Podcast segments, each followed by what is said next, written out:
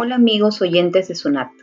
Mi nombre es Karen Abarca y hoy 8 de abril del 2020 les doy la bienvenida a todos y cada uno de ustedes quienes me escuchan desde las diferentes ciudades y pueblos de nuestro querido Perú. En este espacio compartiré con ustedes brevemente información respecto a cómo se está desarrollando la educación virtual durante la cuarentena. Esta modalidad ha cobrado especial relevancia, pues en tiempos de aislamiento social es el principal método de enseñanza alrededor del mundo. Así, la educación a distancia ha pasado a ser la principal herramienta de enseñanza en los distintos niveles de educación.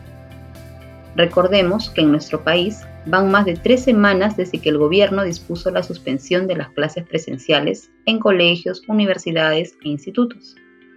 Pero, ¿somos conscientes de la complejidad de los recursos que hay detrás de una pantalla?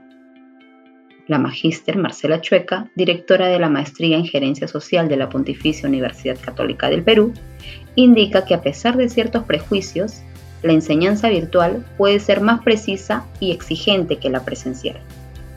¿Y por qué sucede esto?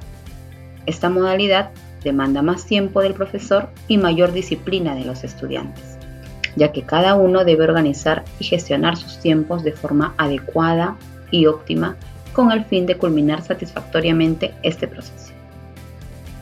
La coyuntura nos impuso esta situación. La virtualización no es más fácil ni económica. Requiere mucha preparación por parte del docente y dedicación por parte del estudiante para obtener así una educación de calidad.